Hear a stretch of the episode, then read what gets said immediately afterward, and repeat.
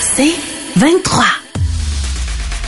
L'essentiel de Paul Arcan, tout ce que vous devez savoir chaque jour en moins de 60 minutes. Bonne écoute. Bon, la nouvelle du jour, bien sûr, c'est l'arrivée de l'usine, méga usine Nordvolt euh, au Québec, en Montérégie, à McMasterville. C'est euh, un projet évidemment colossal et qui implique un potentiel de 7 milliards d'argent public. C'est un montage financier complexe euh, qui s'étire dans le temps et ça va dépendre aussi des investissements de l'entreprise suédoise. Qu'est-ce qu'on doit retenir? C'est que le Québec se positionne clairement comme leader de la filière batterie. Le premier ministre Legault a dit hier, on est à peu près à mi-chemin de ce qu'on souhaite en termes d'investissement. Ce qu'il faut comprendre, c'est qu'il y en aura d'autres dans les prochains mois. Ce qu'il faut comprendre, c'est que il va falloir augmenter la capacité hydroélectrique du Québec. Et hier, à Radio-Canada, M. Legault a laissé entrevoir la création de barrages. C'est pas la première fois qu'il en parle. Et j'écoutais ça, je me disais, s'il revient là-dessus, ça peut pas être l'inspiration du moment. Il doit avoir une commande quelque part à Hydro-Québec de regarder l'exploitation potentielle de certaines rivières pour en de l'hydroélectricité. Je pense qu'on peut se réjouir quand même de voir un investissement de cette nature. Ça m'achale comme vous quand on engloutit des fonds publics, mais c'est ça ou rien. L'entreprise, qui est une jeune entreprise, aurait pu très bien aller du côté américain. Les Américains qui sont très protectionnistes, qui soutiennent leurs industries, puis qui veulent en attirer, auraient fait le même chèque. Donc, c'est un peu les gouvernements coincés qui sont obligés d'embarquer dans ça. Puis il y a une prise de possession dans l'entreprise nord-américaine et il y a des garanties. Donc, c'est pas un chèque qu'on fait en partant, mais des montants qui seront payés et peut-être à la hauteur de 7 milliards, mais au terme du processus. Évidemment, les retombées économiques. Vous comprendrez qu'il faut faire bonne attention avec ça, parce que des fois, on a tendance à s'exciter un peu. Mais euh, on pense être capable de rentabiliser la mise du Québec dans peut-être, mettons, 10 ans, 9 ans. C'est ce que euh, on a pu entendre euh, hier. J'ai lu les réactions de l'opposition. Je comprends que c'est le rôle de l'opposition de critiquer le gouvernement. Mais quand Gabriel Nadeau-Dubois dit que M. Fitzgibbon parle de pénurie de main-d'œuvre, et que si on n'a pas le personnel, parce qu'on parle ici quand même de milliers d'emplois, ben on va faire venir des immigrants étrangers temporaires. Et c'est pas être censé être des jobs payants pour les Québécois. C'est pas ce qu'il essaie de dire là. On sait tous qu'il y a un problème de main d'œuvre. Puis là quoi, on va dire à un projet comme celui-là non parce qu'on n'a pas personne pour, euh, on n'a pas d'employés potentiels pour vous. Je trouve ça un peu bizarre. La réaction des libéraux disent ben d'autres on constate qu'il n'y a pas de logement puis qu'on n'a pas de bras. OK, mais on arrête tout, là. On ferme les, valves. Euh, puis le Parti québécois a un peu le même genre de réaction.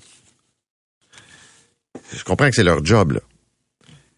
Il y a des bémols qu'il faut souligner. Par exemple, c'est une jeune compagnie.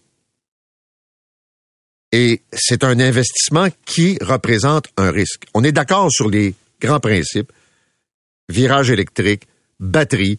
Le Québec devient un joueur mondial. C'est parfait. Mais son partenaire, c'est pas rien, mais c'est quand même une jeune entreprise qui a un niveau d'endettement élevé, qui a de grandes ambitions. Est-ce que ce sera un succès? On va se le souhaiter. Est-ce que c'est garanti? Pas du tout. Deuxièmement, on apprend ce matin par Radio-Canada que le BAP ne sera pas appelé à se prononcer sur ce projet. Là, tu dis pourquoi exactement? Ce qu'on comprend, c'est qu'il euh, y a eu une modification à la réglementation et de telle sorte, je n'irai pas dans les détails techniques, mais grosso modo, ça permet à Nordvolt d'éviter le BAP. Donc, bureau d'audience publique euh, sur l'environnement qui doit émettre des recommandations, faire un avis sur un projet d'une telle envergure. Est-ce que ça pourrait avoir lieu quand même? Peut-être. Le président de la compagnie a dit, je comprends la grogne, parce qu'il y a de la grogne à McMasterville. C'est petite municipalité qui voit arriver ce projet-là de construction d'abord, puis euh, un ajout de 3-4 000 personnes dans le coin, euh, c'est un peu dérangeant. Puis je peux comprendre les inquiétudes. Donc, euh, a l'intention euh, d'aller voir les gens dans les prochains jours pour amorcer la discussion, pour que ça soit accepté socialement. Là, il paraît en tout cas que Nordvolt a fait des pressions auprès du gouvernement pour qu'on modifie la réglementation pour pas que le BAP euh, ait à se pencher là-dessus. Alors voilà pour ce dossier. Maintenant, je reviens ce matin sur le double meurtre de Longueuil. Deux femmes qui ont été assassinées. Une femme euh, de 67 ans qui est la mère de l'accusé, Marguerite Lemini, et la grand-mère, Marie Lamercie Lefebvre. Les deux femmes ont été retrouvées, vous le savez, assassinées dans un logement à Longueuil. Le fils, qui a 30 ans, qui a des problèmes psychiatriques connus, fait face à des accusations de meurtre au deuxième degré. Et ce qu'on apprend, c'est que dans le passé, puis là, je fais abstraction des nombreux appels à la police, il y a eu des accusations portées contre lui pour de la violence contre sa mère. Et dans les deux cas, ce sont des cas récents, là. Mois d'octobre 2022, euh, euh, par exemple. Alors, vous voyez que c'est assez, c'est assez récent. La mère a finalement refusé de témoigner. Le gars s'est fait évaluer par un psychiatre. Et là, on a dit, il est apte à faire face à la justice. Euh, il y a peut-être un... C'est peut-être pas, je vais prendre une expression commune, là, peut-être pas le plus brillant, là, mais il est peut-être pas dangereux. Puis bon. Tous les témoignages qu'on entend depuis le début vont dans la même direction. Les proches, les voisins. Euh, c'est un gars qui faisait des crises, lançait des trucs, tentait de mettre le feu, était en chicane avec sa mère. Et sa mère essayait d'atténuer les choses. Quand la police débarquait puis qu'on l'arrêtait, ben, elle disait, moi, je ne vais pas témoigner contre mon gars. Et je retiens les propos ce matin dans l'article de la presse de son ancien avocat, maître Dominique Larose, qui dit qu'il aurait aimé avoir à l'époque une non-responsabilité en vertu de l'article 16 du Code criminel. Mais l'Institut Pinel, en fait l'évaluation de Pinel, concluait qu'il était parfait. Là, ils vont le revoir et ils vont refaire leur devoir avec deux vies en moins. Bon, les psys vont vous dire, euh, à l'époque, quand on l'a analysé, c'était la conclusion. Mais c'est ça le drame. Avec des jeunes adultes qui ont toutes sortes d'enjeux de, de, de, de, consommation de drogue, de maladies mentales, d'état de psychose et la violence qui est exercée sur les proches. Sa mère, dans la soixantaine, euh, la grand-mère, autour de 80, tu dis, à tous les jours, est-ce qu'il va déraper au point de me tuer? Puis ça va arriver comment? Puis à quelle heure? Et il y a ces cas extrêmes. Il y a des cas de violence, de, de, de, de harcèlement, de stress que vivent combien de, de parents? Et on verra pour la suite de ce procès. Très bien. Les vaccins, ben c'est la saison, bien sûr. hier, on a donné officiellement le coup d'envoi pour ce qui est de la vaccination, COVID et grippe. Euh, ça va commencer d'abord pour les personnes les plus vulnérables, c'est-à-dire les gens qui sont dans les CHSLD, les maisons pour aînés, euh, des résidences privées pour aînés, donc pour les personnes âgées. Euh, mais tout le monde peut s'inscrire maintenant pour aller chercher un rendez-vous afin d'obtenir le vaccin. Et là, il y en a un paquet de vaccins. Fait que les antivax vont s'étouffer pas mal. Alors, vous avez la grippe, vous avez COVID, c'est celui de Moderna, celui de Pfizer a été approuvé, je pense, hier. On ne sait pas à quel moment il sera euh, disponible. Et vous avez aussi un vaccin qui est disponible pour les enfants contre le virus, pour les enfants contre le virus respiratoire syncytial, qui a été approuvé par Santé Canada. Mais de ce que je comprends, lui, il faut payer. Toujours assez compliqué les histoires. Qui paye, paye pas. C'est comme pour les tests. Euh, encore hier, des gens qui me racontaient qu'ils sont allés en pharmacie, puis ils se sont fait dire, ben ici vous payez, si vous voulez pas payer, allez ailleurs, dans un centre de, de dépistage, par exemple. Disons que ça demeure une drôle de politique.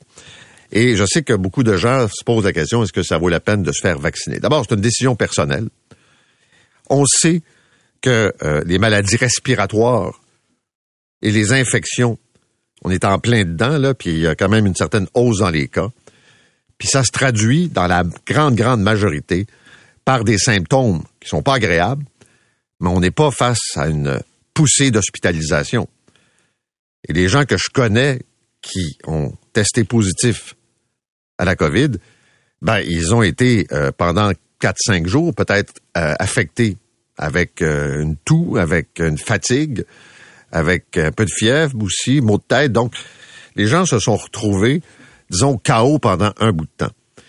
Et on le sait tous, le docteur Weiss le disait l'autre jour, le fait qu'on a été largement vacciné, qu'à peu près tout le monde a eu la COVID, ou en tout cas, pourcentage élevé, il y a une forme d'immunité qui se crée et que les symptômes sont quand même, euh, disons, moins pires. Ce qu'il faut quand même regarder, c'est les gens qui souffrent de la COVID longue. Il y en a beaucoup d'auditeurs, d'auditrices qui m'écrivent et qui disent que depuis deux ans, la vie a complètement changé. Ils n'ont pas la même énergie, ils n'ont pas la même capacité de travailler, ils sont fatigués et ils savent pas trop trop pourquoi. Et euh, on va parler avec le docteur Boileau de la santé publique euh, plus tard.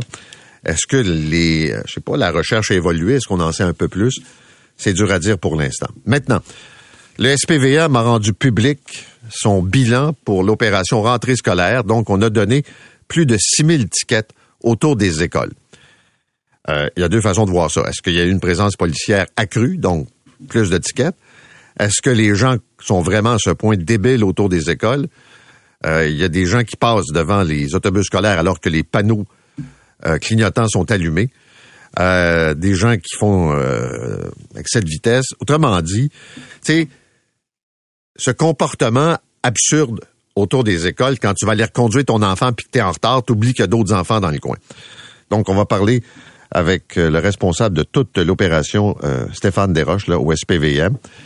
Là, c'est beau, au début de l'année, là, on comprend. Mais euh, est-ce que les radars vont finir par s'installer? On sait que c'est la volonté de la mairesse de Montréal, puis aussi de la ministre Geneviève Guilbeault. Et quand vous regardez le bilan, quand il y a des accidents, des piétons sont tués, dans 33% des cas, ce sont des poids lourds. Dans 30% des cas, ce sont des camions légers. Ce qui veut dire que c'est seulement 25% des cas qui impliquent des voitures. Alors, c'est sûr que frappé par un poids lourd, frappé par même un camion léger, bien souvent, ça ne pardonne pas. Là, on a un piéton qui a été happé dans les dernières heures à Montréal, hier soir, dans l'Est. Alors, c'est évidemment toujours la même logique. Ce sont les piétons, les cyclistes les plus vulnérables. On a beau leur reprocher tout leur comportement délinquant aussi, là. Des, des, piétons qui traversent euh, ailleurs qu'aux intersections, qui ont des écouteurs, qui regardent leur téléphone, qui se mettent à risque. Euh, il faut avoir euh, des jeux tout le tour de la tête. Même chose pour des cyclistes qui respectent pas le code de la route. Je le sais, mais c'est une cohabitation dans une ville parsemée, j'allais dire de cônes, je devrais dire inondée de cônes, et des, des entraves, une circulation plus dense certains jours de la semaine. Alors, profite de la tribune ce matin pour faire ce rappel à la prudence. Bon, il y a encore des cachotteries à l'Hôtel de Ville de Montréal. La presse nous apprend ce matin qu'on a doublé le boni pour les 1800 cadres. C'est quand même euh, un montant appréciable pour la ville de Montréal. Donc, ça coûte à peu près 6 millions de plus. Et le boni est de 3150 dollars en moyenne par cadre, puis ils avaient déjà reçu 3700. Et là, encore une fois, euh, on plonge dans des explications assez euh,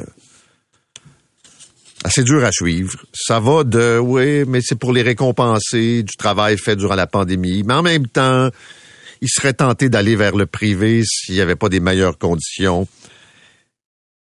Le problème, c'est qu'ils font ça sans le dire.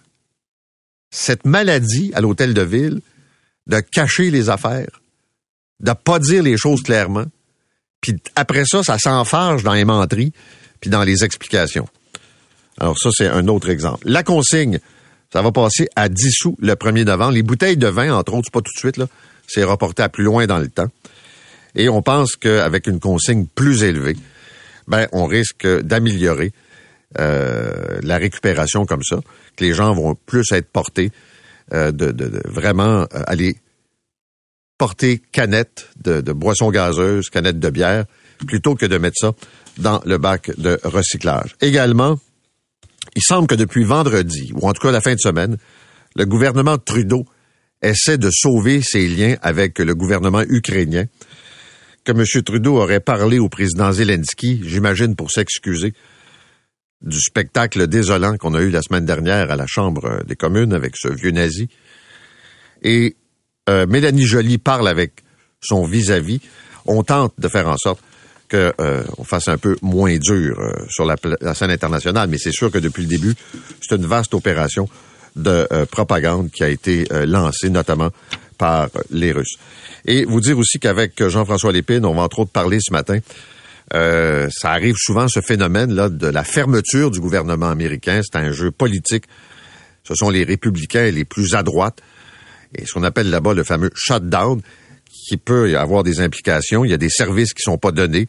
Ça dure habituellement une assez courte période de temps. Mais là, c'est une partie de bras de fer entre républicains et démocrates.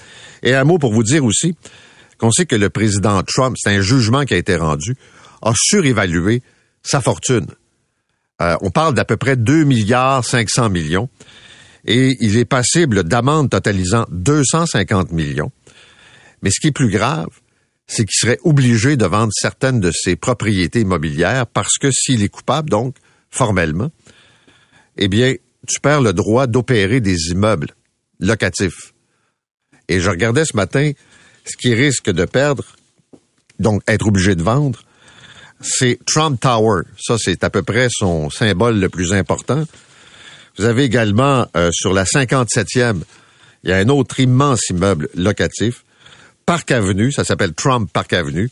On sait qu'il aime beaucoup se mettre en valeur. Euh, L'avenue des Amériques également. Un club de golf euh, dans l'État de New York à Hudson Valley. Alors, il serait obligé de se débarrasser de ça parce qu'il a menti qu'il a gonflé la valeur des propriétés. Pourquoi? Pour, euh, disons, avoir une capacité d'emprunt euh, plus élevée, puis jouer aussi avec les assurances. Vous écoutez l'essentiel de Paul Arcan en 60 minutes. De retour après la pause.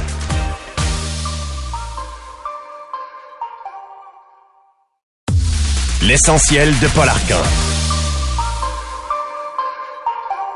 Alors, au lendemain de l'annonce de cet investissement majeur pour une méga usine Nordvolt à McMasterville, en Montérégie, nous recevons le ministre de l'Économie, de l'Innovation et de l'Énergie, Pierre Fitzgibbon. Monsieur Fitzgibbon, bonjour. Bonjour, Pierre euh, On va d'abord parler du projet comme tel. Québec pourrait, comme investissement, là, puis euh, sous différentes formes, injecter jusqu'à 7 milliards dans l'entreprise.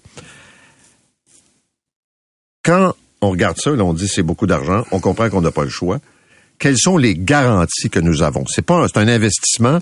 Un investissement, ça peut prendre une bonne direction ou une mauvaise direction. C'est quoi les garanties que le Québec a? Bon, premièrement, je pense juste pour euh, bien expliquer les chiffres, euh, pour le Québec, euh, le support financier va être de 2,9 milliards, qui se divise en deux morceaux. Le premier morceau, c'est le morceau qu'on parle souvent, nos prêts pardonnables. Alors, ce morceau-là, c'est 1,37 pour être précis milliards.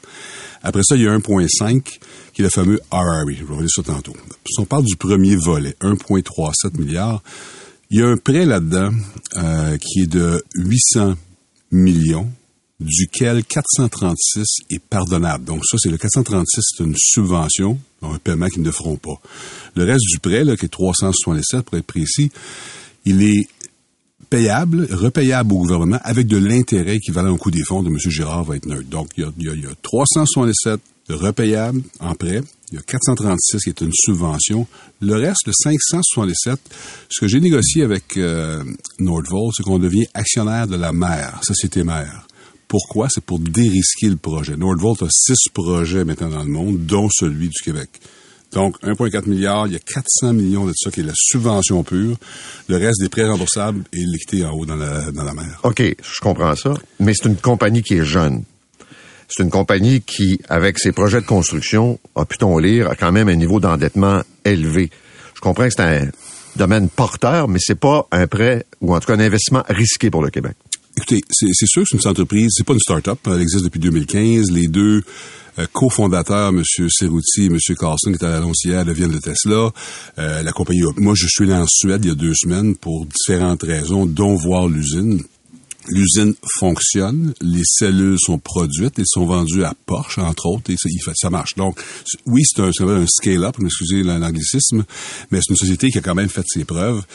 Il y a toujours des risques. Mais la, la, la nouvelle de ça, c'est que le 1,37 milliard, moi, je vais rationaliser, nous avons rationalisé que l'investissement en équité est supérieur à la partie subventionnaire. Moi, je pense qu'en bout de piste, on va prendre nos billes, la société va probablement aller publique d'ici un an ou deux. Alors, moi, je pense que c'est un très bon investissement. Maintenant, le deuxième volet, qui n'a pas rapport comme tel, c'est un volet où le gouvernement fédéral a décidé, de concert avec les gouvernements de l'Ontario et du Québec, de faire trois projets RRA. Bon, RRA, vous savez c'est quoi?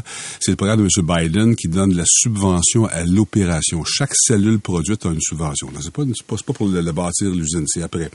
Alors, Ici, le gouvernement fédéral a mis un plafond de 4,6 milliards pour la durée du RRA. Donc, dans notre cas, ça va être payable en 2027, quand ils vont produire, jusqu'en 2032. Première nouvelle qui est importante, c'est que c'est un miroir. Donc, qu'est-ce qui va arriver aux États-Unis au niveau élection? Qu'est-ce qui va être le RRA? Il y a des gens qui pensent qu'il va être réduit, annulé, peu importe. Donc, nous, on va, on faire un miroir de ça. Si 2027, s'il n'y a plus de RRA, il n'y aura pas cette subvention. Mais je reviens à la première phase. Là. L'entreprise investit combien, elle? Ben, écoutez, 7 milliards euh, pour le côté euh, investissement. Le gouvernement euh, québécois met 1,37, le gouvernement fédéral met 1,34. Donc, ça fait quoi? Ensemble? Ça fait 2,7. Donc, euh, Nordvolt va mettre 7 milliards moins 2,7. On va mettre... 5 milliards. 5 milliards, qui va venir de différentes sommes. Bon. La grande question que les gens se posent, là, D'abord, est-ce que c'est vrai que le BAP a été ajusté pour qu'il n'y ait pas d'audience du BAP sur le projet, comme dit Radio-Canada? Il n'y a eu aucun ajustement des règles pour accommoder Nordvolt. Maintenant, quand on regarde la filière batterie, on retourne en arrière avec en cours, il y a des jobs là aussi puis des, des emplois. Il faut comprendre que le Québec n'a jamais fait de batterie ou de composantes de batterie. Donc, il y a eu des ajustements faits dans le passé pour qu'on reflète qu'est-ce que représente une usine de cathode. Personne au gouvernement, incluant moi-même, qui savait c'est quoi une cathode de trois ans.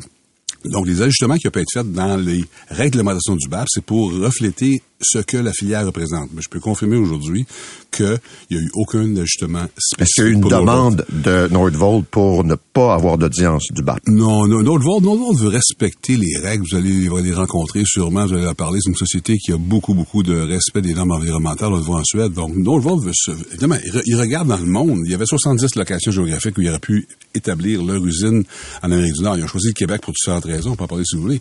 Mais il veut comprendre c'est quoi l'environnement réglementaire. Il veut comprendre c'est quoi le BAP. Il a posé des questions pour comprendre, mais il n'a jamais voulu. Il a fait des pressions de dire on ne veut pas faire de BAP. C'est une société qui est très, très responsable. McMasterville, c'est une petite municipalité. Euh, les gens sont inquiets parce que depuis des années, depuis la fermeture de la CIL, ben, l'environnement a changé. Là, ils voient euh, le méga chantier s'en venir, puis 3-4 000 travailleurs se pointer là tous les jours. Est-ce que, sur le plan social, dans le coin, c'est faisable et acceptable? Écoutez, premièrement, euh, moi, moi j'ai eu euh, la chance de rencontrer les maires, les deux maires, M. Lessard et Dulac. En fait, ils, sont ils sont allés visiter la Suède aussi en même temps que moi. Alors, ces deux maires-là, puis hier, on avait une petite réception avec les gens de, de Nordvolt, puis il y avait le directeur général de McMasterville. Les gens sont super contents d'accueillir un tel projet, et ça va de soi. Certes, moi, j'ai eu des rencontres avec eux autres pour leur assurer qu'on était pour avoir, il y aurait un support du gouvernement. Ça donne que les deux députés dans les deux municipalités, c'est Jean-François Roberge et Simon-Jean Lebarret, donc les trois ministres, pour leur, leur assurer, nous allons vous aider. Ministère du Transport, ministère de l'Habitation. Parce que la 116, c'est déjà un cauchemar euh, sans que le projet soit commencé. Je l'apprends régulièrement. Alors, c'est sûr, il faut regarder tout ça et je pense qu'on leur a rassuré. Écoutez, c'est un projet transformateur pour l'économie du Québec et évidemment pour les deux municipalités. On va les aider. Les logements. Moi, je suis un promoteur immobilier matin. je pense que je salive un peu puis je dis, hey, ça va être intéressant de bâtir des logements. Alors moi, je pense que naturellement, il va y avoir un, écosystème qui va se, construire. Clairement, il va falloir les aider clairement, et on, va le faire aussi, soit au niveau du transport, comment se rendre, le chemin de fer, non, il y a, y, a un transport collectif qui, qui est à Mont-Bruno, à Saint-Bruno plutôt. Faut faire attention comment est-ce qu'on va peut-être augmenter la cadence, faut parler à Mme Guilbeault, donc on commence mais c'est sûr qu'on va devoir les aider et oui, il y a des enjeux. Je pense, le dernier point, la société, maintenant que l'annonce a été faite, commence mardi matin pour rencontrer les citoyens. Alors, moi, je suis allé à, en Suède, là, à qui est la ville où ils ont construit. Et je peux vous dire que l'acceptabilité sociale de la ville là-bas, elle est là. Pourquoi? Parce que la compagnie a discuté, a présenté le plan. Moi, j'ai vu l'usine. Euh, on parle de décibels, on parle de visibilité. Alors, moi, je pense, laissons la société parler aux citoyens. Moi, je suis confiant qu'ils vont arriver à avoir un support. Bon. C'est, quand on regarde les, les, les investissements déjà annoncés, les projets qui se confirment, là, ce que je comprends du premier ministre, c'est qu'on est rendu à 50% de l'objectif en termes de filière batterie. C'est ça? Ben, je ne sais pas si 50% c'est le bon chiffre. Euh, ce que M. Legault a reflété hier, c'est que les projets que j'ai, qu'on a annoncés, c'est 15 milliards. Puis qu'il veut 30. Ben, il a dit qu'on, il a dit qu'on on a 30 parce qu'il m'a demandé on, c'est quoi la probabilité? En fait, on a 15 milliards d'annoncés. Il y a un autre 30 milliards sur la table. Maintenant, il faut être réaliste tous les projets se font pas. Mais je peux vous dire, depuis... Mais quand vous dites 30 milliards, c'est filière batterie? Oui. On, on, transforme l'économie du Québec. Maintenant, je ne dirais pas vous matin qu'on va vers 30 milliards. Premièrement, est-ce qu'on a l'électricité? Deuxièmement, à un moment donné, il va falloir penser aussi à d'autres projets industriels que je veux faire. On peut pas mettre les œufs à la même place. D'une part, vous avez raison, mais en même temps, ça prend, un, ça prend un, écosystème qui va être performant. Je peux vous dire qu'aujourd'hui, les appels rentrent. Là. Moi, moi, en 2019, je suis parti avec euh, mon sous-ministre, puis euh, en Corée, au Japon, puis en Chine, là, euh, Bécancourt, puis Quito-Rivière, puis Montréal, là, ça, ça un peu. Là. Aujourd'hui, les appels rentrent. Alors, c'est sûr que D'ailleurs, Nordvolt est un, est un projet qui solidifie ou complémente, euh, cristallise la filière au complet. Maintenant, est-ce qu'on va avoir trois celluliers au Québec? La réponse est non. Je vais faire d'autres choses. J'ai d'autres visions pour d'autres projets industriels. On en a un, on en a un bon, on l'a choisi en passant, mais alentour de ça, au Québec, là, ce qui se passe, là, c'est que si on prend Bécancourt, on prend euh, McMasterville et on prend nos mines là, dans, dans James, là, dans un territoire très, très restreint. C'est la, première unité en Amérique du Nord où Nordvolt va dire, moi, je prends les minéraux du Québec, puis je vais faire des cellules. C'est, c'est pas 100% c'est pratiquement 100% qui viennent du terroir québécois. On n'a jamais vu ça. La main-d'œuvre.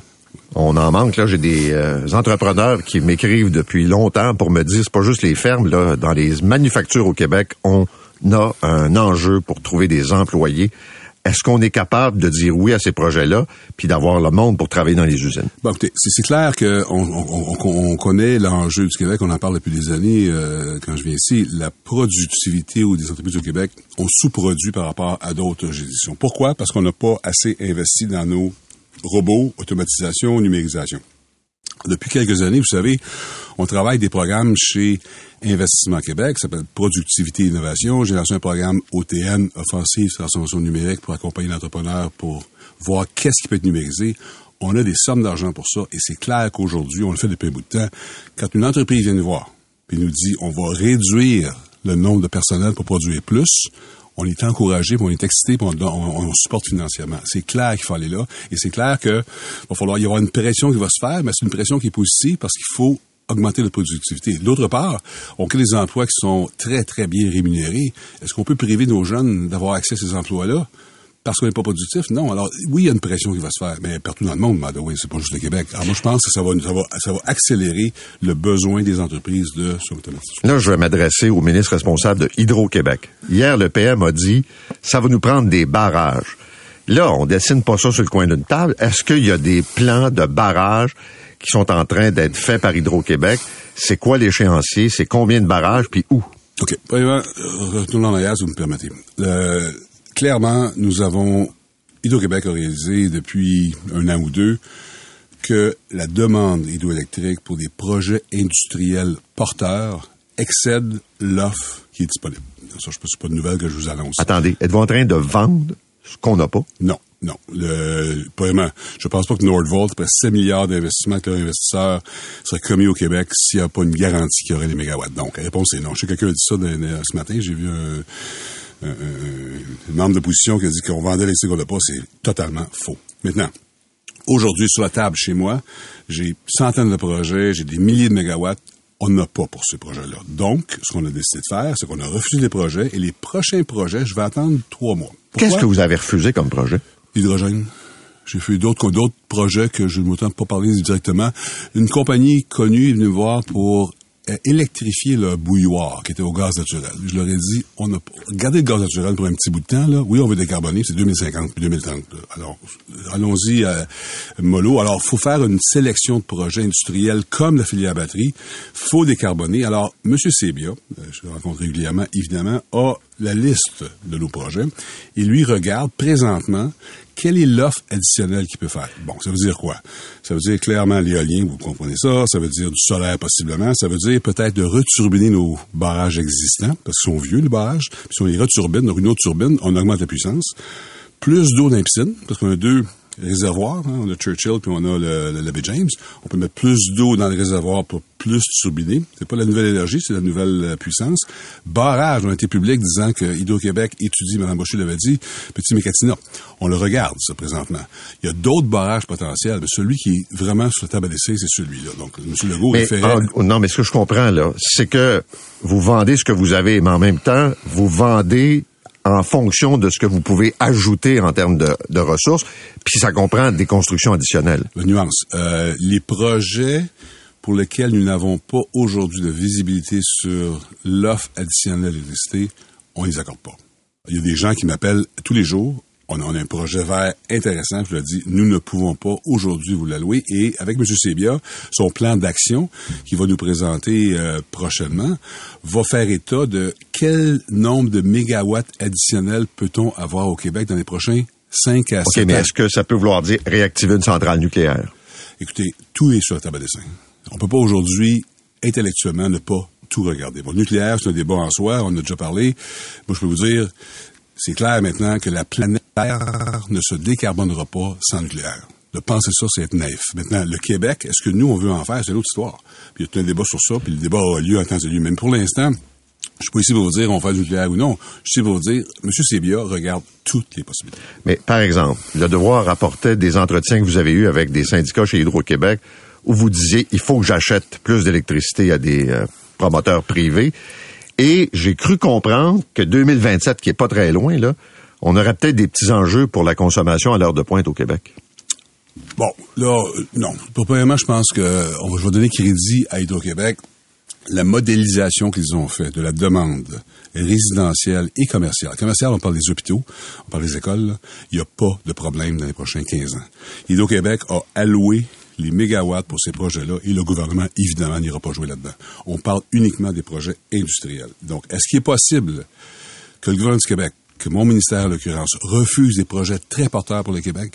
Oui, c'est possible. Et on va le faire si on n'a pas d'électricité. Maintenant, je veux pas être alarmiste parce que, en fait, je suis un peu plus jovialiste qu'alarmiste, mais je regarde les gens à qui je parle, puis il y a des gens qui me disent, OK, tu, tu, de me dire, M. Fitzgibbon, vous allez avoir de l'énergie verte en 2000, disons 2028-2029.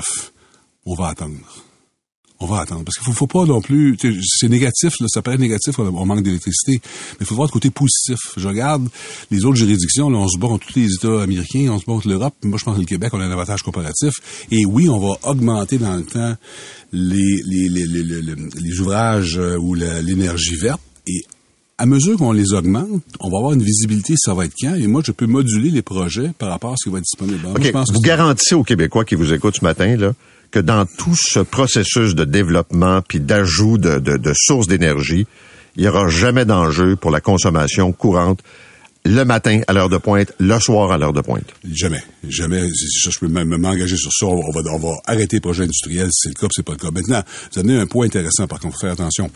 Quand on parle des voitures électriques, ouais. là, on parle de voitures, on a tout trop passé, on dira pas le matin, mais s'ils sont toutes électriques. La dernière fois que vous êtes venu, euh, vous vidiez le parc automobile de moitié. vos collègues étaient un peu étonnés. Alors, on revient à l'autre question, alors, si les 5 millions de véhicules au Québec deviennent électriques, il va y avoir un problème. Alors, qu'est-ce qu'on va faire? on va s'arranger, on va avoir des, des, chargeurs intelligents. Ça veut dire quoi? On arrive chez nous, poum, on met le chargeur dans, dans, la, dans la voiture, puis ouais, il faut partir à 2 heures du matin. Puis le matin, à 5 heures, on alimentera les grippins de nos enfants. Il va y avoir de la pression, mais là, la pression va venir de l'électrification ou de la décarbonation du Québec. Mais le chauffage, les hôpitaux, les écoles, ça, je peux dire ce matin qu'il n'y aura pas de problème de parce que, chauffage. OK, parce que l'image qu'on a, là, c'est que Sophie Brochu avait fait un plan stratégique Là, vous arrivez avec Michael Sabia, puis là, le plan, il est déjà périmé parce que vous avez bien des projets. Puis là, on se dit, OK, c'est correct, là. mais le client numéro un, c'est le Québécois, lui. Puis il veut juste savoir si vous allez prendre son électricité pour la vendre à quelqu'un d'autre. Je comprends très bien la question, c'est très légitime. La réponse est non. Le, le Hydro-Québec a fait un travail extraordinaire pour modéliser les besoins des citoyens avec la démographie, l'immigration, les besoins des commerciales. Malheureusement, Hydro-Québec n'avait pas tenu en compte les projets industriels porteurs pour le Québec. Le travail de Michael Sabia, c'est de voir à quel coût peut-on produire l'électricité additionnelle. Et moi, de l'autre bord, avec les clients, je à ce coup-là, êtes-vous prêt à faire votre projet?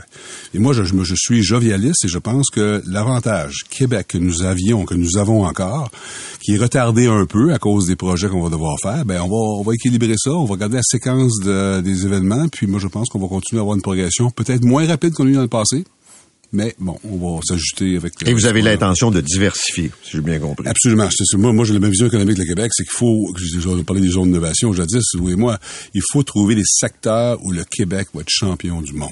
Et je pense que la filière batterie, c'est le leg qu'on va laisser. Maintenant, l'aluminium vert, on n'a pas parlé, on va en parler maintenant pendant une couple de mois. Là. On a de l'ambition énorme avec ces projets-là. Si on est capable de faire l'aluminium vert, ils vont en avoir l'électricité. Est-ce qu'on pourrait faire un jour de l'acier vert? On fait pas d'acier au Québec. On, a, on prend pas nos fausses de d'or, on envoie ça dans des pays étrangers avec des boulettes. Là. Maintenant, on peut-tu avoir la vision de dire on va faire quelque chose? Alors, tous ces projets-là, c'est énergivore, il faut avoir une diligence pour l'occasion. Monsieur Fitzgibbon, merci d'être venu ce matin. Pierre Fitzgibbon est le ministre de l'Économie, de l'Innovation et de l'Énergie. Vous écoutez l'essentiel de Paul Arcan en 60 minutes. De retour après la pause.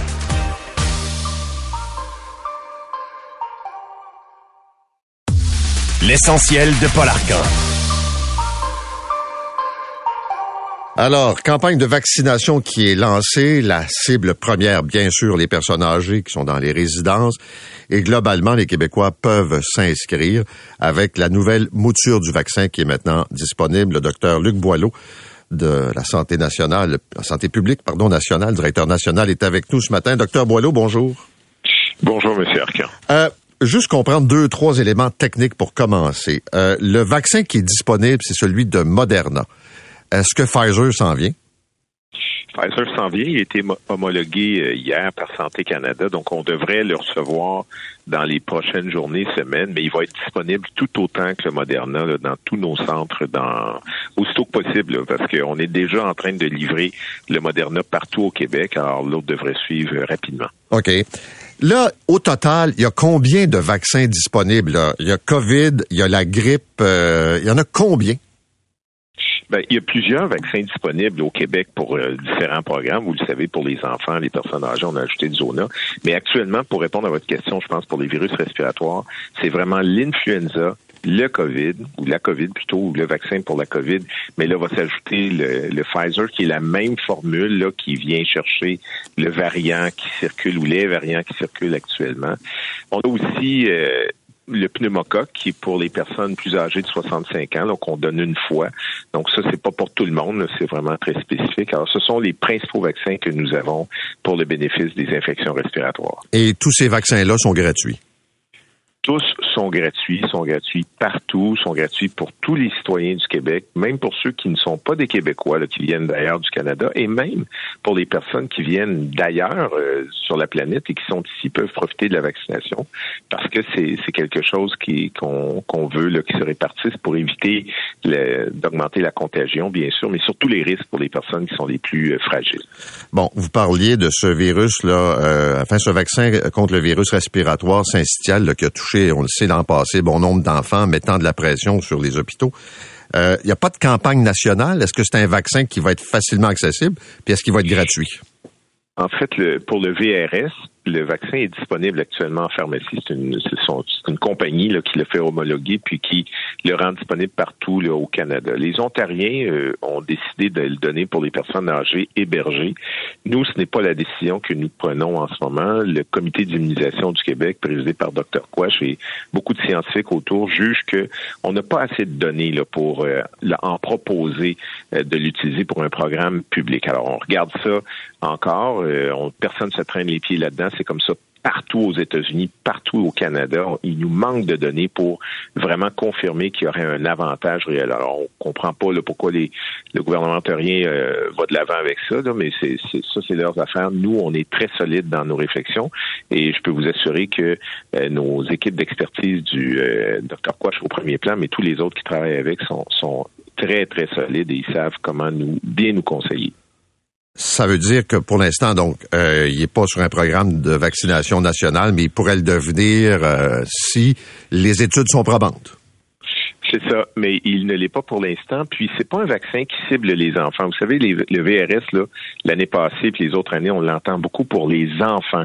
C'est ça qui, qui, a fait gonfler là, les, les, les, attentes et puis les hospitalisations à, à Sainte-Justine entre autres, au Montreal Children. Donc on est vraiment dans un, un, spectre très enfant, mais ça peut atteindre les personnes plus âgées. Il peut avoir un bénéfice. On a quelques cas par année de décès, mais on n'est pas certain que ce vaccin-là va vraiment atteindre des objectifs de réduction des risques pour tout le monde. C'est ce qu'on veut plus maîtriser. Puis il n'est pas, il est pas donné. Hein.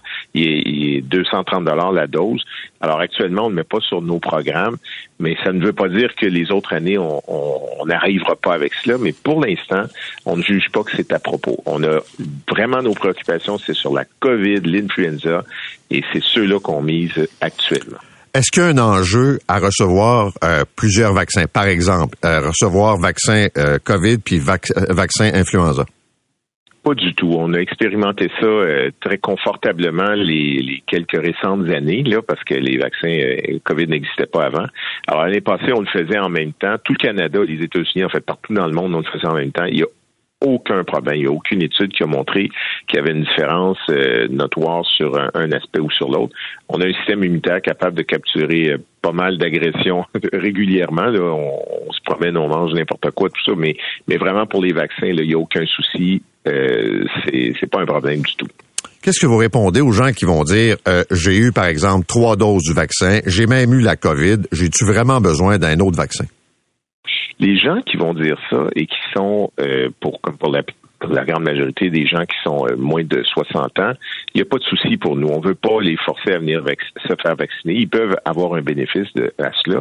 Mais une personne qui est plus âgée euh, et qui, ou encore une autre qui a une maladie chronique, qu'il soit un enfant ou un adulte, une immunosuppression, toutes ces personnes-là vraiment devraient bénéficier de la vaccination. C'est eux qu'on vise parce que même si on a fait euh, une COVID dans le passé, à moins que la COVID soit très récente, on attend six mois pour euh, bénéficier de la vaccination, ou qu'on a été vacciné, oui, on a une certaine immunité, mais là, en ce moment, le virus remonte, c'est des variants différents, et puis notre immunité avec le temps. Après six mois, là, c'est moins efficace. Donc, ces groupes-là, ils sont vraiment invités à en profiter. J'ajoute aussi les femmes enceintes et les travailleurs de la santé, ou les parents de jeunes enfants, des petits bébés de moins de six mois, eux, une vaccination contre l'influenza, c'est bien pour éviter que leur enfant soit en contact avec l'influenza. Donc, on, on maîtrise bien tout ce paysage-là, mais on vient pas chercher tous les Québécois. On vient chercher vraiment ceux qui sont à risque. Et euh, avec ça, on va très bien s'en sortir et eux vont mieux s'en sortir. Parlons des tests. Euh, ça semble un peu complexe. D'abord, est-ce que tous les tests ont été distribués? Avez-vous vidé les entrepôts puis envoyé ça dans les centres de dépistage, puis dans les centres de vaccination, puis dans les pharmacies?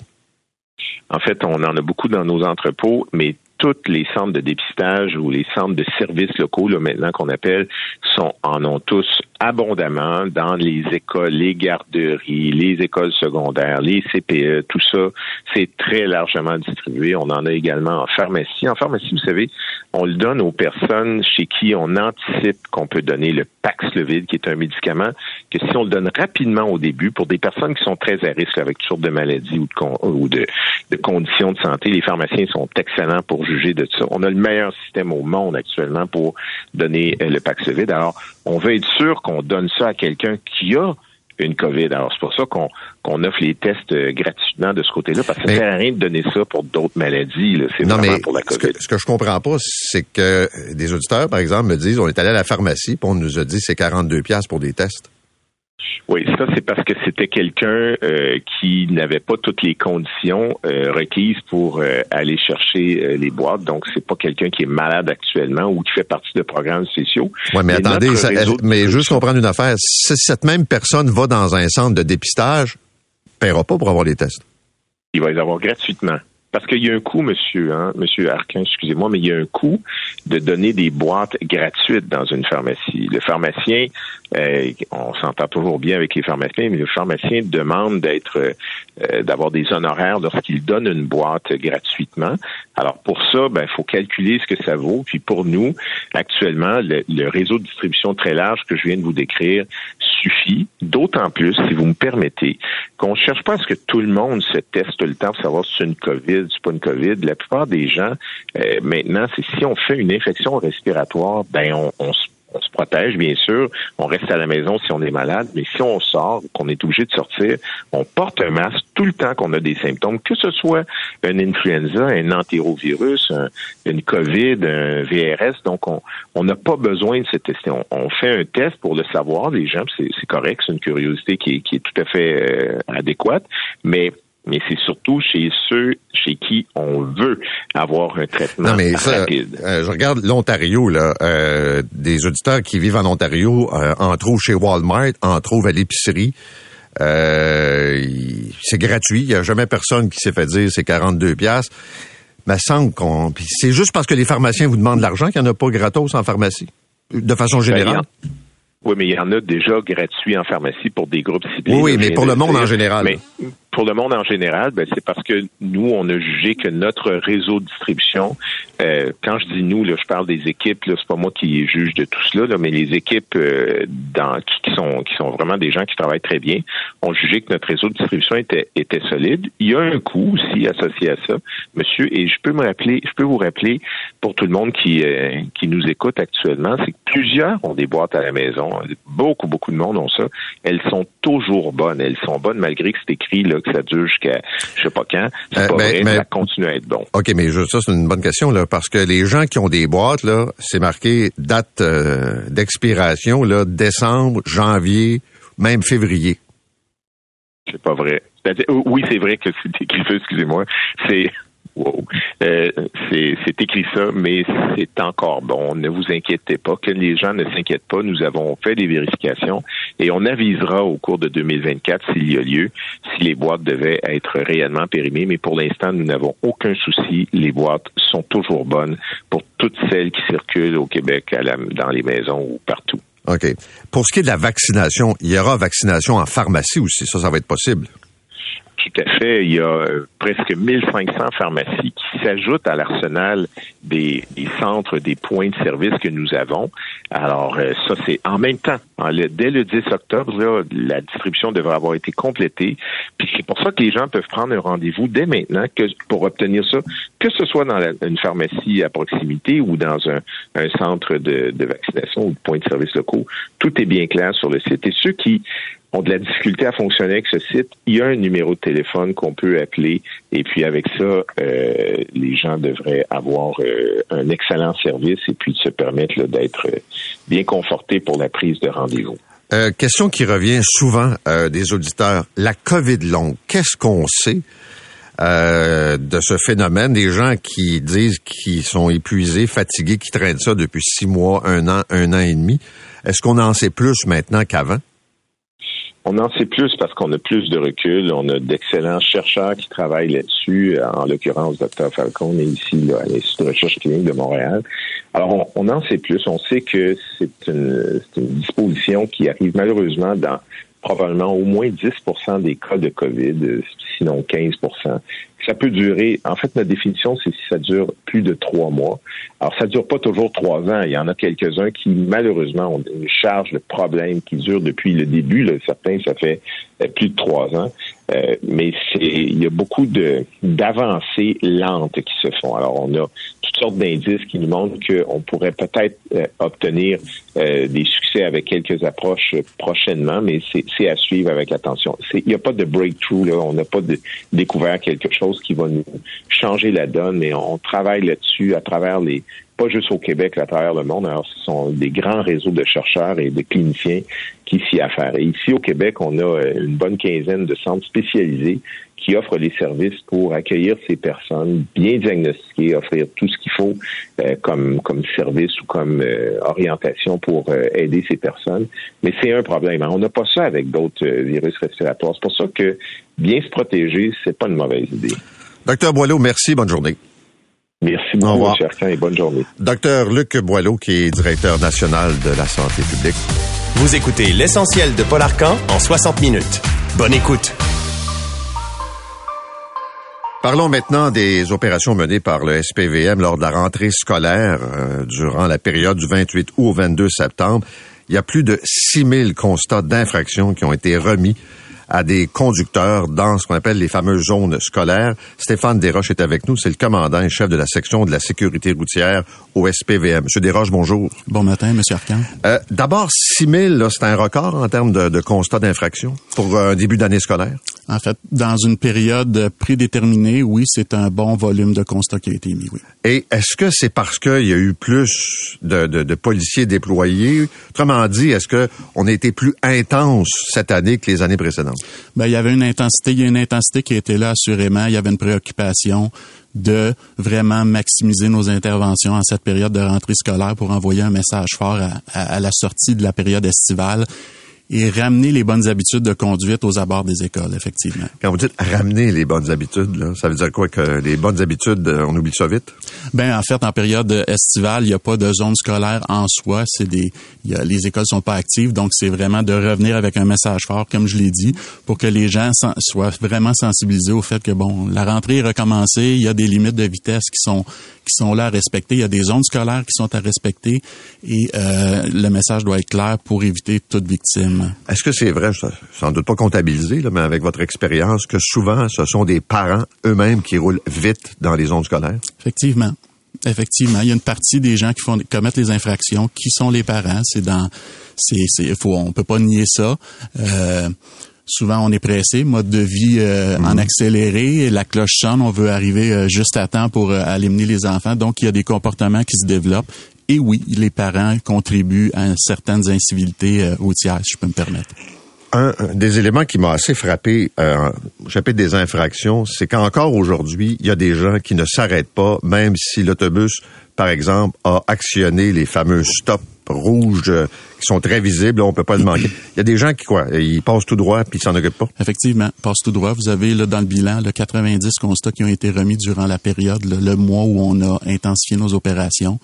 Donc, euh, il y a encore des gens qui comprennent pas ce message-là. Ils comprennent pas ou ils savent, mais... Euh, euh, c'est une bonne question. C'est une bonne question. Il y a une conscientisation qu'il faut qu'il soit faite de la part des conducteurs et des usagers de la route à respecter les règles de la sécurité routière.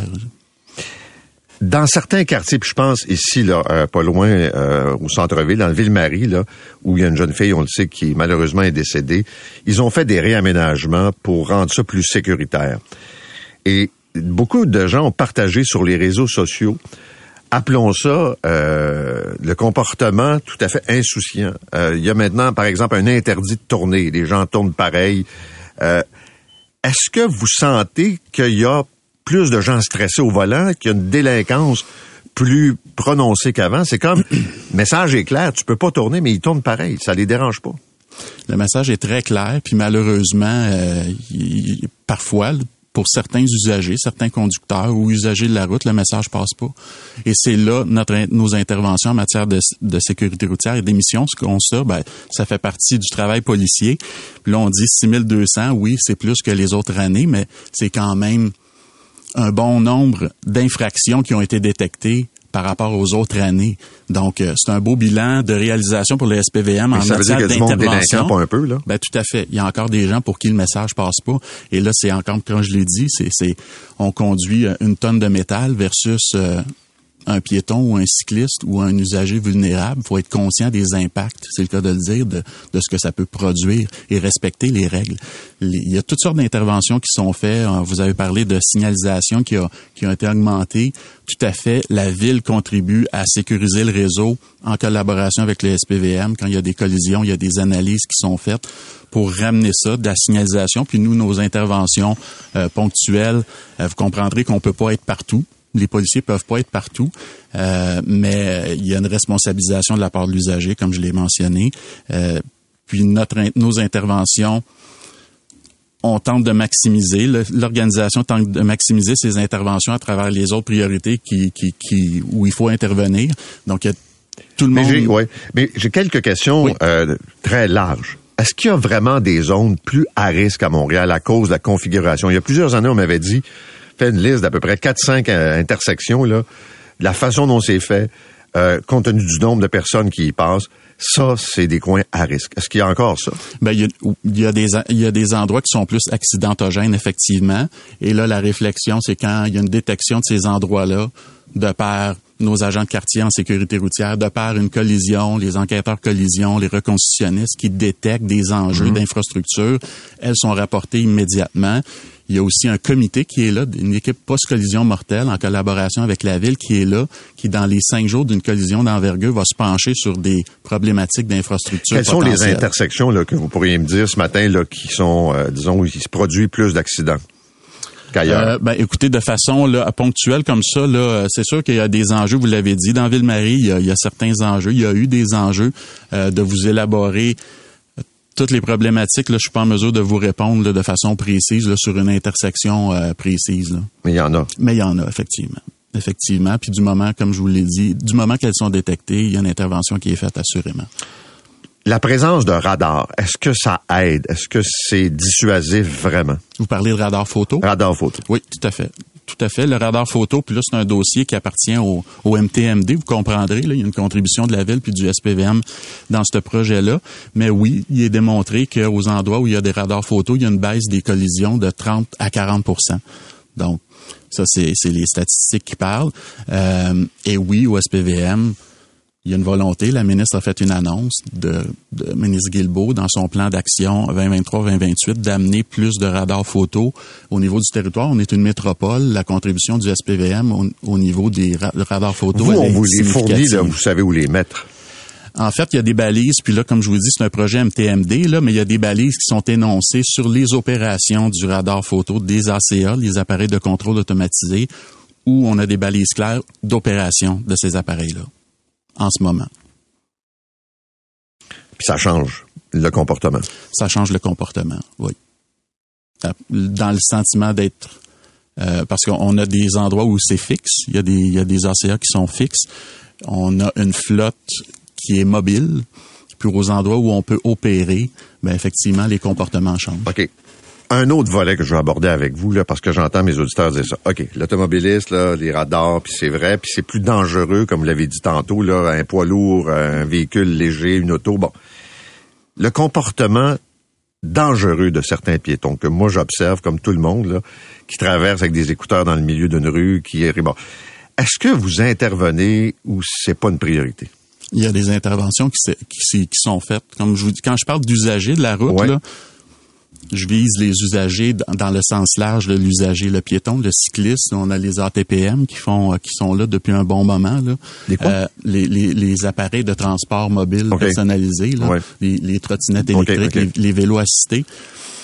Euh, oui, il y a des interventions qui se font au niveau des piétons. Le mois du piéton s'en vient. Le mois des piétons va, va s'en venir. Il va y avoir des interventions du SPVM. Parce que le nombre de piétons blessés ou tués est à la hausse. Puis pas juste à Montréal, on l'a vu ailleurs au Québec aussi. Tout à fait. L'an passé, euh, il y avait une surreprésentation, je vais me permettre de cette expression-là, de 20 piétons sur 29 euh, décès dans 28 collisions.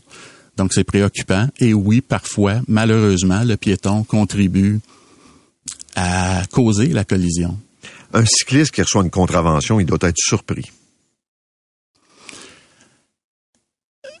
En fait, il doit être surpris. Euh, ben, il y a des interventions qui sont faites au niveau cycliste. Non, mais il s'attend pas. Moi, je, il y a plein de cyclistes qui, qui me parlent puis qui me disent, on, sait, on va avoir des étiquettes qui s'occupent des chars puis qui nous laissent tranquilles. Ben, en fait, si le cycliste contrevient à une infraction, peut causer une collision. Il ben, faut, faut qu'il soit sensibilisé aussi.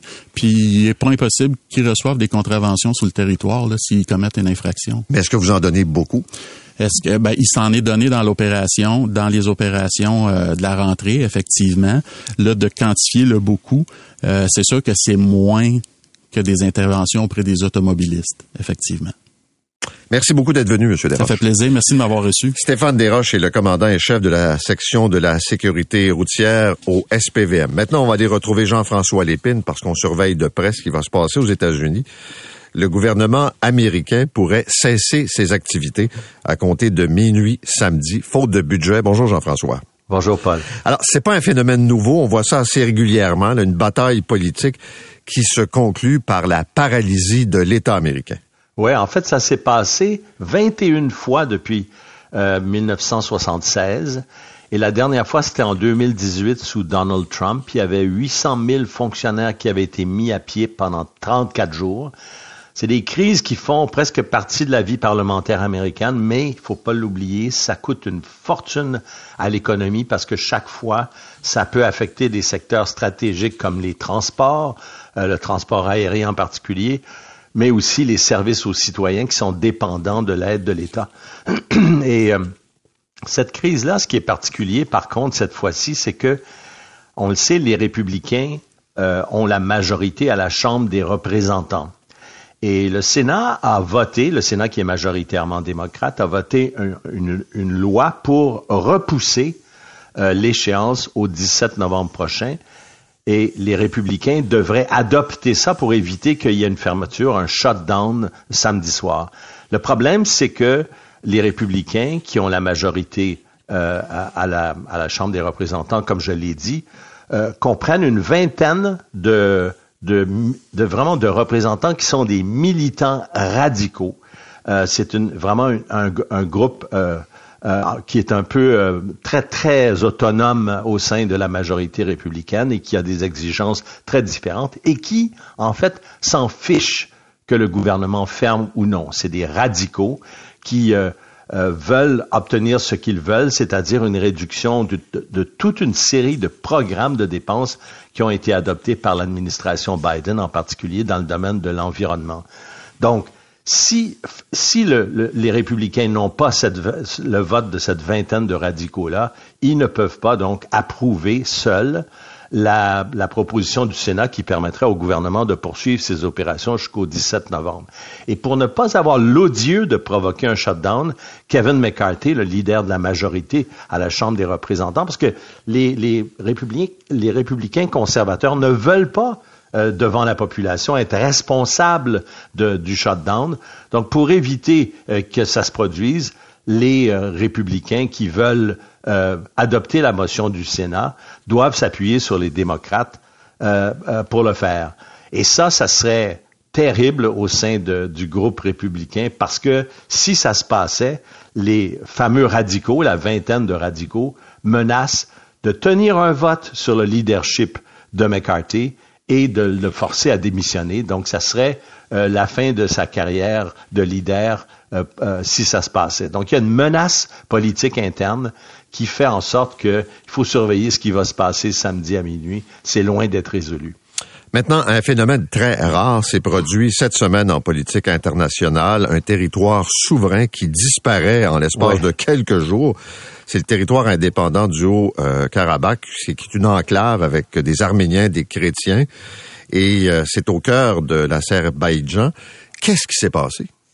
Ouais, c'est une histoire qui peut paraître loin de nous, mais je pense que ça vaut la peine d'en parler parce que en quelques jours, euh, la semaine dernière et cette semaine, il y a 100 000 Arméniens qui vivaient dans cette petite enclave indépendantiste au sein de la d'un pays, l'Azerbaïdjan, qui est une ancienne république socialiste soviétique. Cette enclave-là existe depuis des années Et ces gens-là ont été forcés de quitter, de se réfugier dans l'Arménie voisine, donc qui est un tout petit pays aussi, d'à peine plus de 2 millions et demi d'habitants. La population arménienne du Haut-Karabakh, elle est là depuis, je l'ai dit, des décennies. Elle avait même obtenu un statut d'autonomie euh, à l'époque de l'Union soviétique. Et à la chute de l'Empire soviétique, après des tensions euh, et même beaucoup de violence, en 1994, euh, ils ont obtenu, cette petite enclave-là a obtenu un statut, a proclamé son statut d'indépendance unilatéralement. Donc, des Arméniens en plein milieu de l'Azerbaïdjan euh, musulmane euh, euh, proclament leur... Cette, cette entité-là, là, depuis 1994, s'est entourée de tensions entre l'Arménie et l'Azerbaïdjan. Euh, il y a eu beaucoup d'affrontements sporadiques et puis, en 2020, il y a une guerre qui a éclaté entre l'Arménie et l'Azerbaïdjan au sujet du Haut-Karabakh, l'Arménie voulant protéger ce territoire-là, qui est complètement isolé à l'intérieur de l'autre pays voisin, l'Azerbaïdjan. Donc, protéger ce pays-là, protéger cette minorité arménienne au cœur d'un monde musulman. La Russie, euh, à l'époque, en 2020, il y a eu un cessez-le-feu qui a été adopté par la communauté internationale, et c'est à la Russie qu'on a confié à l'époque le mandat de maintenir la paix, euh, faire respecter ce cessez-le-feu.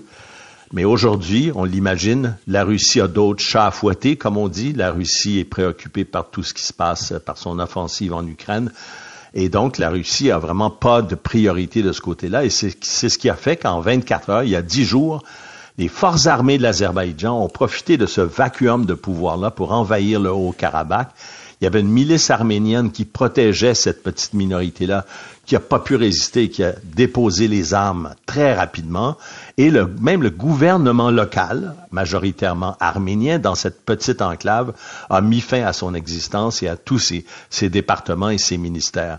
Donc, en quelques temps, tous ces gens-là ont fui parce qu'il y a un régime autocratique qui leur fait très peur en Azerbaïdjan. Donc les, les, Arméniens de cette petite enclave ont fui. On a vu les routes euh, complètement bloquées euh, en, direction de l'Arménie. Ça a été vraiment une fuite de panique complètement. Et la population de l'Arménie voisine est furieuse contre son gouvernement qui a rien fait pour protéger cette petite enclave indépendantiste. Un phénomène unique mais qui montre, Paul, la vulnérabilité des Arméniens, qui sont un petit peuple chrétien très particulier dans cette région du Caucase et qui a subi dans le passé énormément euh, euh de problèmes graves. On, se souviendra, là, euh, même beaucoup s'en euh, rappellent ça chaque année dans cette région-là du monde et partout dans le monde aussi. le massacre, le génocide des Arméniens en 1915 euh, qui avait été perpétré par la Turquie, un génocide qui n'a jamais été reconnu, euh, où la Turquie n'a jamais reconnu sa responsabilité. La Turquie qui est un, un, un pays qui appuie l'Azerbaïdjan dans ce qui se passe actuellement. Donc on voit toute la vulnérabilité de cette population-là dans cette région du monde. Parlons de la guerre en Ukraine. On le voit après 19 mois. Euh, les données révélées cette semaine montrent que loin de souffrir de la guerre, l'économie russe va connaître en 2023 une croissance plus importante que celle des pays de la zone euro, ce qui veut dire que la Russie a les moyens, a la capacité de maintenir son offensive en Ukraine. Ouais, et ça c'est c'est une très mauvaise nouvelle pour l'Ukraine et une surprise relative. Hein. Les chiffres ont été publiés par la, la BERD, la Banque européenne de, reconstruction et de développement, qui prévoit une croissance de 1,5% de l'économie russe en 2023. Donc d'ici à la fin de l'année, on va avoir la confirmation de ça, par rapport à 0,8% dans la zone euro. Et tout ça, malgré l'effort de guerre considérable que doit mener la Russie avec son offensive en Ukraine, mais surtout aussi, Paul, c'est ça qui est, assez fascinant dans cette situation-là, en dépit de toutes les sanctions internationales qui ont été adoptées pour euh, justement forcer, essayer de dissuader Moscou euh, et, et, forcer Moscou d'interrompre son offensive en Ukraine, c'est un signe que les sanctions sont pas efficaces, mais surtout que la Russie a pris les mesures qu'il fallait pour les contourner, ces sanctions-là. Malgré des milliards de dollars d'investissements étrangers qui ont quitté la Russie, malgré les sanctions, malgré la chute du rouble, la monnaie russe, qui a, qui a été une des conséquences de tout ça, malgré la montée de l'inflation, parce qu'il y a beaucoup d'inflation en Russie, ben, l'économie russe a survécu et surtout quoi grâce à son pétrole, hein, c'est un grand pays producteur de pétrole, mais aussi grâce aux mesures adoptées par la, la, Banque centrale russe pour soutenir les entreprises en particulier. Ça, c'est une mauvaise nouvelle donc pour l'Ukraine, dont la survie budgétaire, elle, de son côté, est exclusivement liée à l'aide des alliés, dont les Américains en particulier, et une aide, on l'a vu la semaine dernière, entre autres à Washington, qui commence à, affaiblir. En tout cas, il y a beaucoup de questions de la part de autant de, des, des, politiciens à Washington que certains pays en Europe au sujet du maintien de l'aide à l'Ukraine. Alors, malgré tous ces problèmes-là, Moscou, entre-temps, a réussi à relancer son industrie, sa production de munitions, d'armement en particulier. La Russie, il faut pas l'oublier, elle peut aussi mobiliser beaucoup plus de troupes que l'Ukraine. L'Ukraine qui a une population équivalente à peu près au tiers de la population russe. Toutes ces données montrent que la Russie, euh, peut-être beaucoup plus que l'Ukraine, a les moyens de durer. Et c'est un constat difficile pour tout le monde, là, surtout les alliés de l'Ukraine et l'Ukraine, après 19 mois de guerre. En terminant, parlons de la Chine qui connaît, on le sait, euh, des problèmes économiques graves, le secteur immobilier qui est particulièrement touché.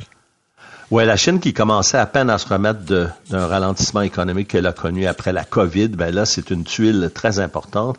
Qu'est-ce qui se passe? Deux anciens dirigeants d'une des plus grandes sociétés de promotion immobilière au monde, Evergrande, la plus grande société immobilière en Chine, ont été arrêtés par les autorités chinoises. Son PDG est interrogé par la police. Quand ça se passe en Chine, c'est qu'il y a quelque chose de bizarre qui se passe de ce côté-là.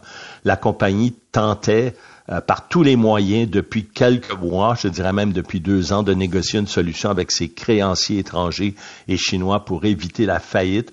faut dire, euh, euh, Paul, que le secteur immobilier en Chine, c'est plus de 30% du produit intérieur brut. C'est beaucoup trop. Depuis le début de sa révolution économique, la Chine a construit énormément et trop pour stimuler la croissance artificiellement. On a trop construit et souvent avec des soutiens financiers qui sont liés à la corruption. Résultat, on a développé en Chine une bulle immobilière dont Evergrande est un symbole.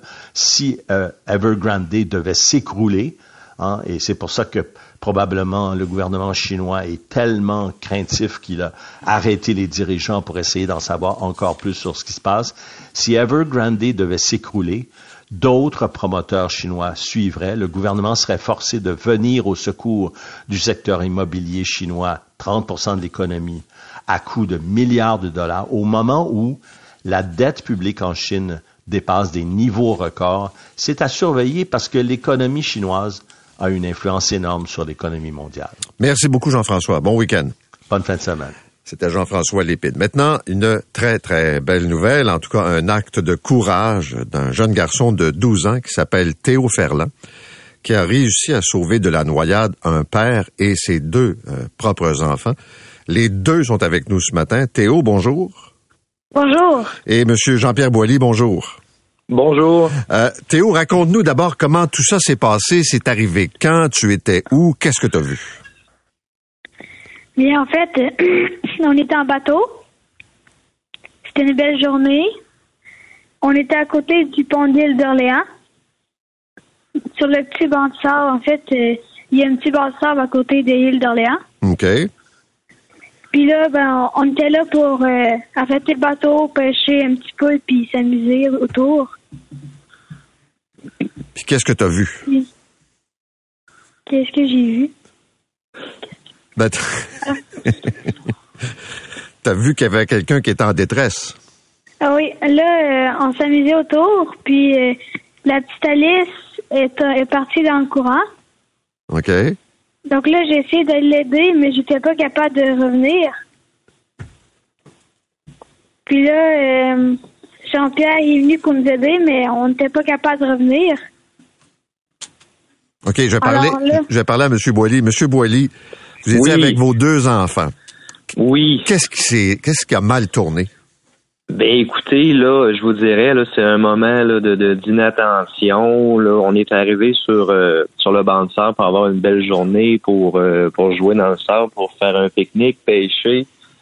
Puis euh, j'étais peut-être un petit peu trop de bonheur. Le banc de sable était là sur le bord de, de, de, se découvrir de l'eau. Puis euh, on est arrivé au-dessus, on a jeté l'encre. Les enfants avaient de l'eau euh, l'eau aux genoux à environ. On se promenait. Puis euh, on n'a peut-être pas assez fait attention. Les bancs de sable bougent avec les courants, leur formation. Puis d'un moment à l'autre, il y avait une baisseur. Et Alice s'est retrouvée là trop profondément dans l'eau. Puis moi, on était justement en train de monter les lignes. Ils étaient tout près de moi. Puis quand je suis allé les chercher, je croyais pas qu'ils étaient en très grande difficulté. Je suis allé rapidement euh, comme ça. J'ai pas amené de veste de flottaison, de bouée. C'était très proche. Mais moi aussi, quand j'ai embarqué dans l'eau, euh, il y avait trop d'eau même pour moi. Et donc, euh, dans une 15 secondes, tout a basculé. OK. Puis là, là, quand vous dites tout a basculé, étiez-vous paniqué? C'était quoi votre réaction? Aviez-vous perdu le contrôle? Ben ah, oui, euh, ça, vraiment quand on a embarqué dans l'eau, quand j'ai pris ma fille, quand je me suis rendu compte que moi non plus je touchais pas dans le fond, le courant était pas si énorme, mais quand on tient un enfant, c'est pas assez pour remonter le, le, courant. Puis euh, mon garçon qui était encore sur le banc de sable a pris des euh, des de sauvetage, a avancé dans l'eau, venir nous les porter. Donc on avait deux vestes de sauvetage euh, pour enfants qu'on tenait dans nos mains, puis tranquillement on est parti à la dérive, mais après quelques secondes, on comprend qu'il n'y a pas vraiment de solution. Là. On voit pas comment ça pourrait s'améliorer. Il n'y a pas de, pas d'issue. Et toi, Théo, qu'est-ce que tu as fait? Tu as nagé, c'est ça? Mais là, en fait, euh, j'étais encore dans le courant. Uh-huh. Puis là, ben, il fallait que je nage contre le courant pour euh, regagner le bord de sable. Fait que c'est ce que j'ai fait. Puis une fois rendu, qu'est-ce que tu as fait? Tu as grimpé dans l'embarcation? Ouais, j'ai sauté sur le bateau, puis là, j'ai essayé de trouver une solution. Donc là, j'ai commencé par essayer de chercher le cellulaire à Jean-Pierre, voir si je pouvais faire quelque chose, mais je l'ai pas trouvé. OK. Donc là, ben, j'ai fait des gros signes, voir si quelqu'un allait me voir. Des gros signes en direction du pont. OK. Puis là, ben, j'ai jeté les autres vestes de sauvetage à l'eau pour, parce que je me suis dit, ils vont se rendre à eux. Mais on, on, dirait que tu es resté calme. Hein. Tu me racontes ça, là, puis t'avais pas l'air paniqué, énervé. Euh, t'as as, beaucoup de sang-froid. Tu es resté euh, en contrôle. Ben, je dis ça tranquillement, mais j'étais vraiment paniqué dans l'événement. Oui, c'est vrai. oui, c'est vrai? ah oui. Euh, racontez-nous ça, M. Boily. Ben écoutez, là, je vois le, moi je vois le, le, visage, les cris de Théo là sur le banc de puis moi qui m'éloigne, puis il était totalement impuissant. J'y ai pensé qu'il pourrait venir me chercher là euh, comme ça. Des fois mon garçon, des fois vu qu'il a plus l'habitude, mais là j'ai eu l'idée une demi seconde, puis je me suis dit bon, bon on va oublier ça, c'est pas une solution. Puis Théo l'a fait quand même. Comment voulez-vous? Ça veut dire qu'il vous a sauvé la vie.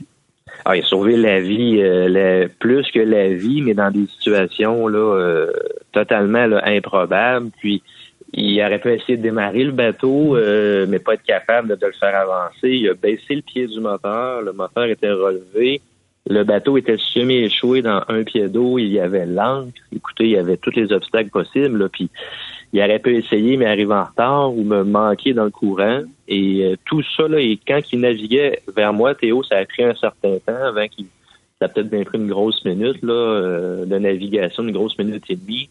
Mais le bateau allait de gauche à droite. Il a fait un 360 sur lui-même. C'était un peu tout aléatoire, mais par hasard, il est arrivé pile sur moi. Pile, pile, pile. Il y avait quelqu'un dans le ciel avec nous autres, ça c'est Toi, Théo, tu te sentais comment dans le bateau là, quand il bougeait comme ça?